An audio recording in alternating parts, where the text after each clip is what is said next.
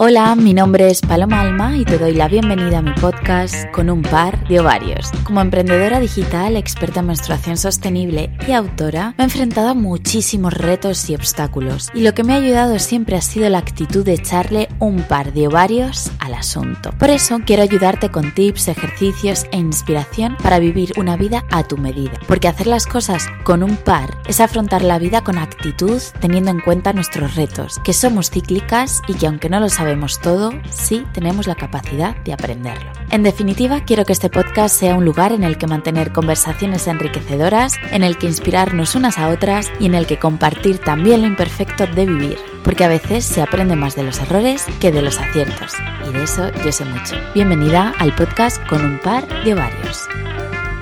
Hola, hola, hola, bienvenida a un episodio más del podcast con un par de ovarios. Mi nombre es Paloma Alma y hoy vamos a hablar de el poder de las palabras. Este para mí es un temazo porque es algo imprescindible, imprescindible en mi día a día, es algo que sobre lo que reflexiono a menudo, diariamente, que es el poder que tienen mis palabras es algo que utilizo en mi día a día y desde luego es una herramienta que me ha ayudado a crecer en mi vida personal y por lo tanto en mi vida laboral. Y es algo que te quiero, que quiero compartir contigo, que quiero que reflexionemos juntas y, y mi objetivo es que hoy, que hoy, al menos durante un momento, repienses una frase que vas a decir o una palabra que vas a decir y la articules de una manera diferente para que sea realmente poderosa. Ese es el objetivo del episodio de hoy. Voy a empezar por hablar de cómo nos hablamos a nosotras mismas, porque creo que esto es algo imprescindible y algo que no siempre tenemos en cuenta. Yo siempre, siempre, desde que era pequeña, eh, he hablado conmigo misma, ¿vale? No sé si esto le pasa a todo el mundo o si estoy aquí contándoos algo un poco privado, pero bueno, yo siempre hablo conmigo misma, ¿no? Cuando estoy sola, eh, a veces en primera persona, a veces en tercera persona, por ejemplo, ay, Paloma, ¿qué hacemos? ¿Qué hacemos? O venga, Paloma, atrévete, vamos a hacer esto. Y el otro día hablando con mi coach, yo, eh, aparte de yo ser mentora y ser coach de, otras mujeres, también tengo mi coach y con ella pues eh, hablo de diferentes temas de crecimiento personal y laboral. Y el otro día me di cuenta, gracias a ella, ¿no? que me hizo una serie de preguntas muy acertadas, que cuando hablo de mis errores, hablo en primera persona. Por ejemplo, ya la he cagado, me he equivocado con esto, he fracasado con lo otro, etcétera, etcétera. Y cuando hablo de los aciertos o de los éxitos de mi vida, hablo en tercera persona. Por ejemplo, muy bien Paloma, lo que has conseguido o toma ya Paloma, qué bien te ha salido esto o mm, ay Paloma, lo que estás consiguiendo. Cosas así, ¿vale? Y entonces, durante toda la conversación que tuve con ella, con mi coach, todo el rato me pasaba esto, todo el rato cuando hablaba de cosas que tenía que hablar, hablaba de los éxitos en tercera persona y de los fracasos en primera persona. Y me di cuenta de que hago esto súper a menudo. Y de hecho te pregunto a ti, ¿tú alguna vez lo haces? Cuando, cuando hablas, a veces no tienes que hablar en alto, pero cuando piensas sobre tus éxitos o tus fracasos, ¿hay una diferencia? ¿Quién, ¿Quién es la yo exitosa y quién es la yo que fracasa? ¿Quién es la yo que consigue cosas y la yo que, que se equivoca, ¿no? Te, lanzo esta reflexión y, piénsalo, porque a mí, fíjate que yo he aprendido un montón de herramientas de, de autoconocimiento, de crecimiento personal, que siempre hablo de estos temas, y nunca había caído. Tengo ahora mismo 32 años y nunca había caído de que me hablo de esta manera. Entonces, desde que, desde que he reflexionado sobre esto, tengo mucho cuidado cuando hablo, verbalizo este tipo de cosas. Y aparte de esto, esto es una manera de mal hablarnos, pero otra manera es insultarnos. Yo, Paloma, me insulto a veces. Y es algo que esto sí que me he dado cuenta en los últimos años y cada vez hago menos y cada vez que lo hago intento rectificar y, y mejorarlo y cambiar la manera en la que me hablo, pero a veces me insulto y me digo, uy, estoy tonta, o seré imbécil, pero ¿cómo me he equivocado con esto? O yo qué sé, me tropiezo y se me cae algo de la mano y es como, seré gilipollas. Y, y luego digo, pero bueno, pero bueno, o sea, por favor, que tampoco es para tanto como me puedo hablar así, así a mí misma. E intento rectificar. Y esto es algo eh, que hoy reflexiono porque lo veo mucho en mi hija. Tengo una hija de tres años y medio. Em, a la que le intento, le intento reforzar la idea de que las cosas que haga bien o sobre todo las cosas que haga mal no la definen como persona, no le ponen etiquetas. Por eso, cuando se equivoca, y me dice, ay, perdona, mami, me equivoco con esto. Digo, no me tienes que pedir, uno, no me tienes que pedir perdón. O cuando ella dice, ay, estoy tonta por esto. Digo, no, cariño, tú no estás tonta, ni eres tonta, ni eres menos capaz o menos inteligente porque no te salga esto. Simplemente estás aprendiendo y ya te saldrá mejor. Y esto es algo que me cuesta muy poco verlo en los demás. Y de hecho lo hago continuamente y con mi pareja también. Es como, Ah, mira lo que acabas de decir, reformúlalo porque es muy feo que te hables a ti mismo así, ¿no? Y en mi hija lo veo todos los días y lo corrijo, pero sin embargo en mí, en mí me cuesta. Y esto es algo que quiero que quiero transmitirte y que, y que me gustaría compartirlo con todas mis amigas, ¿no? Y tú, yo te siento como una amiga ahí al otro lado escuchándome y es, háblate bien, porque el poder de las palabras, sobre todo las palabras con las que te defines a ti misma, es importantísimo. Entonces, igual que no se insulta a los demás, que esto segura, seguramente tú no insultas a nadie a la cara, ¿verdad? Porque es algo muy feo y que puede hacer mucho daño. No te insultes a ti misma. De verdad, no lo hagas. Equivocarte, tropezarte, que algo te salga mal por mm, novena vez, no te hace idiota, no te hace tonta, no te hace menos válida, para nada. Simplemente, pues bueno, es un paso más, es un error más del que debes aprender. Pero la manera en la que te hablas a ti misma va a ser determinante para que al final consigas consigas aprender, consigas ese éxito, consigas incorporar ese error y convertirlo en un aprendizaje. Así que la próxima vez que te digas, ay, qué tonta estoy, ¿vale? Te animo a que pares y, y reformules esto que te dice. Sobre todo porque en los últimos, en el último par de años en el que he ayudado a muchas mujeres y en las que he tratado con ellas en sesiones de coaching o de mentorización o entrevistas o diferentes formatos, lo veo muy a menudo. Alguien que a lo mejor no sabe conectarse a un link que yo le mando y se mortifica con las palabras que utiliza sobre sí misma. Es como, es que estoy, ay, qué tonta soy, seré torpe, que no consigo hacerlo, etcétera, etcétera, ¿no? Como que se empieza, empieza en, un, en una espiral de hablarse mal a sí misma que digo, tranquila, tranquila, no pasa nada. ¿Has usado esto alguna vez antes? No, pues entonces no te mortifiques, no pasa absolutamente nada, no te hables mal, no te hables mal porque no merece la pena. Y de hecho esto es algo que hilo también con, con la de veces que pedimos perdón en el día a día, ¿no? Em, esto es algo que a mí me cuesta todavía y estoy todavía aprendiendo a hacerlo, pero intento no pedir perdón por todo, sobre todo en el ámbito laboral. ¿Vale? Ya no estoy hablando de, obviamente, si haces daño a alguien, si, si tus acciones tienen una repercusión eh, súper grande en la vida de otra persona, pues tienes que pedir perdón, eso es de ser humano.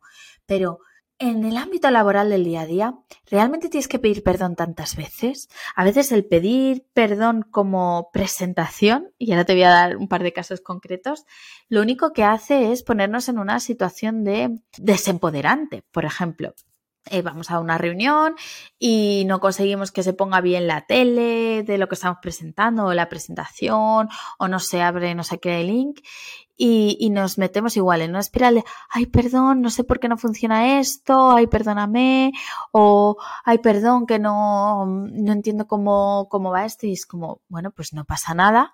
Ya has dicho perdón una vez, ya es suficiente. Ahora simplemente céntrate en cómo puedes superar este pequeño bache que está ocurriendo, pero no pidas perdón más veces, no hace falta. O con los emails. Esto es algo que yo intento trabajar mucho. Cuando alguien me envía un email, el código de los emails es que cuando tú envías un email esperas una respuesta. Y yo no todos los días me conecto al email o no todos los días puedo contestar con la agilidad que, que se espera de mí. Entonces antes diría, ay, perdóname por no haber contestado a este email y contesto. Ahora lo que hago es, gracias por tu paciencia, aquí va mi respuesta al email. ¿Por qué? Porque hay veces en las que yo no te he dado un plazo en el que te iba a contestar al email, por lo tanto, no te tengo que pedir perdón por no haber contestado al email, porque simplemente, pues no, pues tú me has enviado un email y yo hoy que puedo enviarte el email te contesto. Y punto, y ya está. De hecho, no tendría ni que, no habría que decir pedir perdón ni nada. Pero quizás esta es una reflexión un poco larga para llegar al punto de que estamos todo el día pidiendo perdón y pedir perdón a veces implica el sentirnos en un que sentirnos que nos equivocamos, que hemos hecho algo mal continuamente, ¿no? Cuando pedimos perdón es porque hemos hecho algo mal. Sin embargo, no todo lo que hacemos eh, está mal hecho. Por lo tanto, no deberíamos estar pidiendo perdón todo el rato. Así que la próxima vez que vayas a pedir perdón, sobre todo en un entorno, digamos, laboral, ¿vale? Te hago esta propuesta, en tu entorno laboral. La próxima vez que vayas a pedir perdón, pregúntate cómo de malo es eso que has hecho y si realmente tienes que pedir perdón. O si puedes directamente decirlo de otra manera. Por ejemplo, si estás llegando a un sitio un pelín tarde, perdón, perdón, si puedes decir quizá gracias por tu paciencia o gracias por haber esperado, ya estoy aquí, vamos al lío porque esto es una manera de, empoderarnos también, ¿no? Esa palabra que a mí cada vez me gusta menos, lo de empoderarnos, porque es como si tuviéramos que agarrarnos algo externo para, para recuperar el poder que siempre ha estado ahí. Lo que pasa es que hay momentos de la vida en los que está más alto nuestro poder y, y momentos de la vida en los que está más, más bajito. Entonces, si queremos empoderarnos, realmente tenemos que recuperar el poder de nuestras palabras. Y aquí te digo, vamos a elegir las palabras con las que definimos nuestra realidad. Hay dos maneras de ver nuestra realidad. Una es destacando todo aquello que aún no hemos conseguido, porque la vida es un camino y siempre va a haber algo más. Siempre va a haber un nuevo objetivo, una nueva meta, algo que no tenemos en la vida y que queremos conseguir. De hecho, eso es lo que nos mantiene en movimiento y en crecimiento, porque para mí movimiento es igual a crecimiento, o crecimiento más bien es igual a movimiento. Entonces puedes o destacar aquello que aún no tienes y no has conseguido o destacar aquello que ya tienes. Empezar destacando lo que ya tienes. Te aseguro que la sensación interna que te va a dar va a ser totalmente diferente. Si no, pruébalo. La próxima vez que digas, Joder, vaya mierda de casa porque me falta una habitación, por ejemplo. Decir eso es, es, heavy, ¿eh? Si lo piensas, es hablar muy mal de una casa que eh, que te acoge cada día, que te ha dado muy buenos momentos, que no es perfecta, pues no, no es perfecta, pero que está bastante bien. Esto lo digo, mira, estoy pensando yo en mi propia casa. Yo amo mi casa. ¿Echo de menos una, una habitación más? Sí, la echo de menos. Pero no estoy todo el día hablando de la habitación que me falta sino hablando de lo acogedora que es mi casa, los momentos tan bonitos que paso aquí, lo, lo bien que está hecha, lo bonita que la tengo y lo útil y práctica que es. Entonces, si yo eligiese hablar de la habitación que le falta todo el rato, uff, mi vida sería un poco triste. Sin embargo, si elijo hablar de todo aquello que ya tengo, ¿vale? El tener o no tener una habitación extra no va a ser tan importante, no va a tener tanto peso y voy a ver mi realidad cotidiana, la de todos los días, que es la casa que veo todos los días, con, una, con, con un punto de vista muchísimo más optimista y muchísimo más enriquecedor. Que esto es lo importante, es cómo me enriquece el uso que yo hago de las palabras. Me resulta mucho más enriquecedor ver lo que ya tengo que ver lo que no tengo. ¿Para qué nos vamos a engañar? Y aquí te lanzo una propuesta que yo eh, la hago todos los días con mi hija que vas a ver que hablo mucho de mi hija hoy, pero es que es mi gran maestra y en ella veo todo eso que, quiero ver en mí, ¿no? Y es agradecimientos diarios. Esto es una práctica que mm, cualquier manual de autoayuda te va a decir que hagas, ¿no? Que es agradecer diariamente. Pues yo lo hago con mi hija y, y, se lo planteé como un juego al principio y ahora lo hace genial. O sea, es que hay días que, da gracias por unas cosas que yo alucino. Digo, es que qué bien lo ha pillado y qué bien lo hace.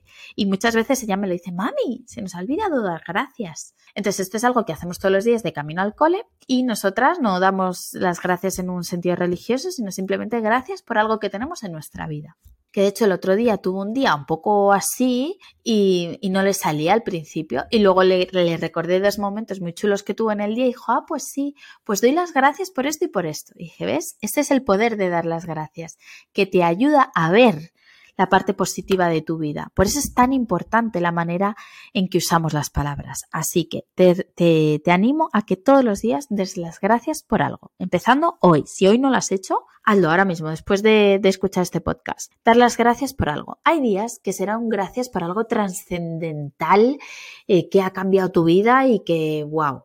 Y habrá días que des las gracias por la tostada que te estás comiendo por la mañana porque está muy rica, ¿vale? O otra cosa, pero pero el objetivo es que, des las gracias, porque dar las gracias está poniendo en valor lo siguiente que vas a decir. Es decir, cuando tú pones un gracias delante, ya estás poniendo en valor lo siguiente que va a ocurrir. Y, y de verdad, yo ahora que hago esto, una práctica diaria, que lo hago todos los días, veo mi vida con unos ojos mucho más positivos. Y esto no es un Mr. Wonderful, ¿vale? No, no te equivoques, no estoy hablando de que dar las gracias te va a cambiar de repente de manera radical eh, lo que haces en tu día. No, pero te va a acercar, te va a acercar a vivir el día a día con, con una energía mucho más positiva y mucho más proactiva te va a ayudar a acercarte a, esos grandes objetivos. A veces nos plantamos objetivos en la vida y pensamos que tenemos que hacer grandes cosas para lograrlo. Y al final, para lograr ser la persona que queremos ser, podemos empezar por pequeños detalles como no insultarnos, no destacar lo que no tenemos y destacar lo que sí tenemos en nuestro día a día y elegir, palabras bonitas y dar las gracias cada día. Y estos serían los para mí lo, que tendría que destacar sobre el poder de las palabras.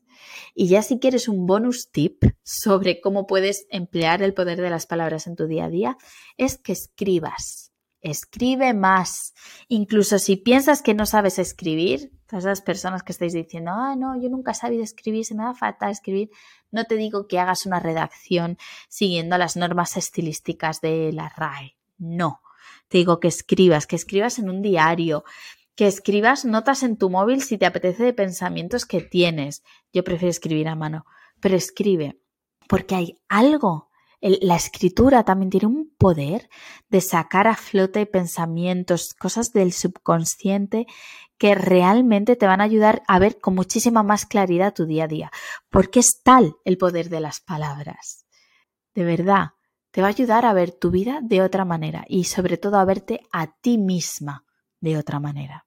Así que pro tip es que escribas, como mi, mi tip comodín, pero te puede ayudar a tantas cosas en la vida escribir diariamente y si no es diariamente, pues es lo máximo que puedas. Un día sí, un día no, por ejemplo, o un día a la semana, oye, o un día al mes, pero escribir de vez en cuando, ¿no? Tener una cita contigo misma para escribir. Y ya para acabar, el poder de las afirmaciones. ¿Cuánto poder tienen las afirmaciones, verdad? Eh, si no sabes lo que es una afirmación, es una frase enunciada en primera persona y en positivo. Y es una frase que puede, que dicha muy a menudo, digamos que, puede ayudarte a cambiar tu, estado de ánimo, tu actitud, o que puede de alguna manera como ponerte, ponerte a tope. Entonces, te voy a compartir una afirmación. Yo creo que esto va a dar para otro episodio, pero una afirmación que a mí me ayuda mucho en el día a día y que tengo puesta, de hecho, en mi salvapantallas del móvil y que te la comparto por si a ti te sirve. Y es, lo que sueño, lo creo. Lo que sueño, lo creo. Esta frase, esta afirmación, a mí me ayuda a entender que estoy en el camino, que todos esos objetivos o sueños que yo tengo, lo estoy creando, estoy en el camino a crearlo. Entonces, lo que sueño, lo creo. Es una manera de afirmar que estoy en el buen camino. Espero que te sirva esta afirmación y si no, te animo a que te crees una afirmación que te, que te mole mucho y que te ayude a, afrontar tu día a día con una actitud em, positiva y empoderante, porque las palabras que usamos tienen mucho poder. Y mm, cuéntame qué te ha parecido este episodio de hoy, porque era un tema que confieso que no estaba segura de compartir porque es un tema bastante personal y que mm, quizá puede sonar un poco místico, ¿no? En alguna ocasión, pero que realmente a efectos prácticos a mí me ha ayudado a, a vivir mejor y a conseguir un montón de cosas en el ámbito laboral. Entonces quiero que a ti te ayude también.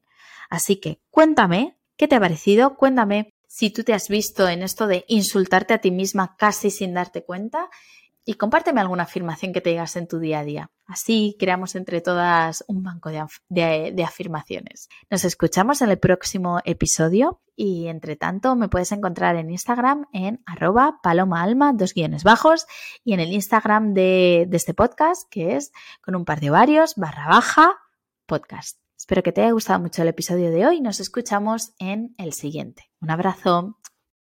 Muchas gracias por acompañarme en este episodio. Estoy deseando leerte y saber qué te ha parecido, así que déjanos algún comentario por redes y te dejo en las notas del programa todos los links y todas las referencias. Y si te ha gustado el podcast, te animo a que lo compartas con tus amigas, conocidas, vecinas, con tus primas y que me dejes una review para poder seguir viviendo juntas esta vida con un par. Nos vemos en mi Instagram en arroba palomaalma dos guiones bajos. Y por supuesto, nos oímos en el próximo episodio.